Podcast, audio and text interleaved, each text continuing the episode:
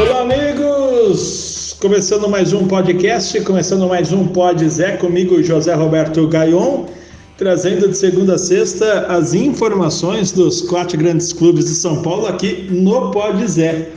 No episódio de hoje você vai acompanhar o Santos preparado para o primeiro jogo diante do São Lourenço da Argentina, partida que vale vaga na fase de grupos da Libertadores, que tem o sorteio na próxima sexta-feira.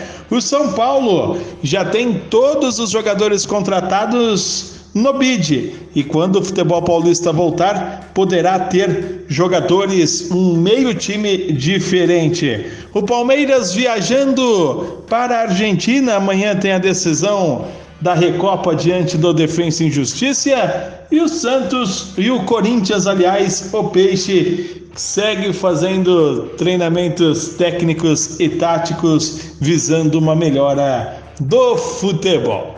Você acompanha todos os episódios do Pod Zé no Spotify, no iTunes, na página laranja.com.br e também no JR Esporte Clube. Compartilhe, siga o Pod Zé e fique muito bem informado de segunda a sexta-feira com tudo dos quatro grandes clubes de São Paulo. Começando o giro de hoje pelo Santos, que joga contra o São Lourenço, valendo uma vaga na fase de grupos da Copa Libertadores da América. O Santos vai estar no pote 4 por conta aí de estar jogando a pré-Libertadores. Na fase de grupos o Santos certamente não será é, clubes fáceis caso a equipe do Peixe passe pelo São Lourenço. O Santos que vai a campo com João Paulo, Pará, Kaique Fernandes, Luan Pérez, Felipe Jonathan, Alisson, Vinícius Balieiro e Pirani, Marinho fazendo a estreia na temporada, Marcos Leonardo e Ângelo. O time que vai ter aí Soteudo no banco de reservas e não vai contar com Sandri lesionado, só volta a jogar de seis a oito meses. O Santos que está na Argentina esperando aí para esse duelo diante do São Lourenço. Falar da equipe do Corinthians, hoje o Timão treinou novamente, trabalhou visando aí os próximos compromissos que estão aguardando, né, por conta aí da pausa do Campeonato Paulista, a princípio até dia 11, embora amanhã vai haver uma reunião na Federação Paulista de Futebol e existe uma possibilidade de ocorrer jogos já nesse final de semana do Paulistão.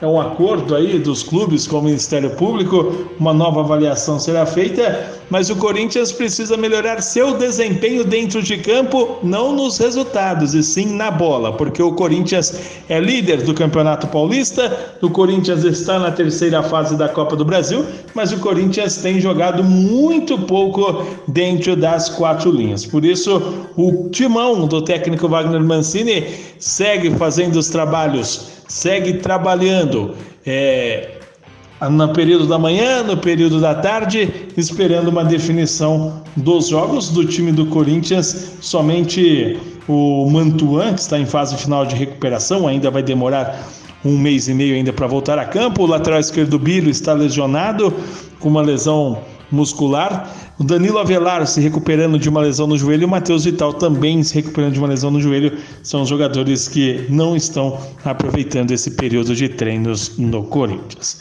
O Palmeiras joga amanhã contra o Defensa e Justiça, primeiro jogo da Recopa Sul-Americana. Palmeiras que não terá Luiz Adriano está com suspeita de Covid, Danilo Barbosa e Gabriel Verão, que estão em cronogramas diferentes para a temporada.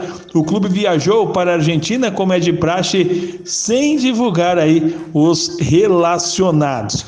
Vamos aguardar amanhã para saber como que vai ser esse Palmeiras que vai encarar o Defensa e Justiça para o primeiro jogo da decisão da Recopa. Partida amanhã só com transmissão da Comembol TV. Portanto, você que tem TV a cabo tem que ter o pacote da Comembol TV para poder acompanhar Palmeiras e Defensa e Justiça. Palmeiras que, como eu disse, hein, não vai ter Luiz Adriano suspeito de Covid, Danilo Barbosa e Gabriel Verão, que estão em cronograma diferentes para a temporada. O clube viajou agora para a querida Argentina, aonde vai aguardar para definir é, os 11. O Abel Ferreira costuma, né? O Abel Ferreira ele é de praxe, ele costuma definir os titulares apenas momentos antes do jogo na preleção, na conversa da tarde. Então, não adianta a gente passar aqui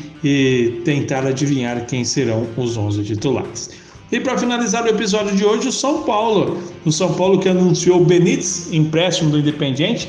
O Benítez fica aqui no tricolor do Morumbi até o.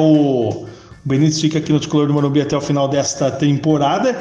O Éder tem dois anos de contrato, o nome dele já apareceu no bid.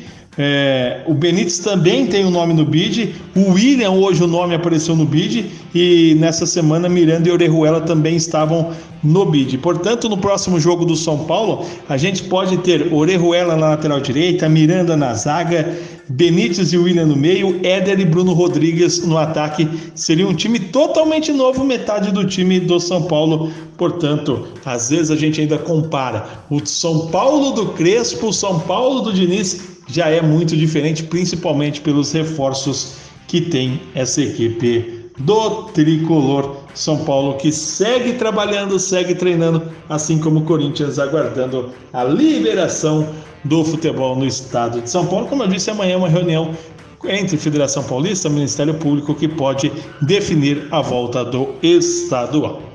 Essas foram as informações do episódio de hoje do Pode Zé. Você muito bem informado com os quatro grandes clubes de São Paulo. Estamos no Spotify, no iTunes, na página laranja.com.br, estamos no JR Esporte Clube. Compartilhe, siga a página e fique muito bem informado tudo dos grandes paulista. Grande abraço, um beijo no coração. Eu volto amanhã com mais um episódio do Pode Zé.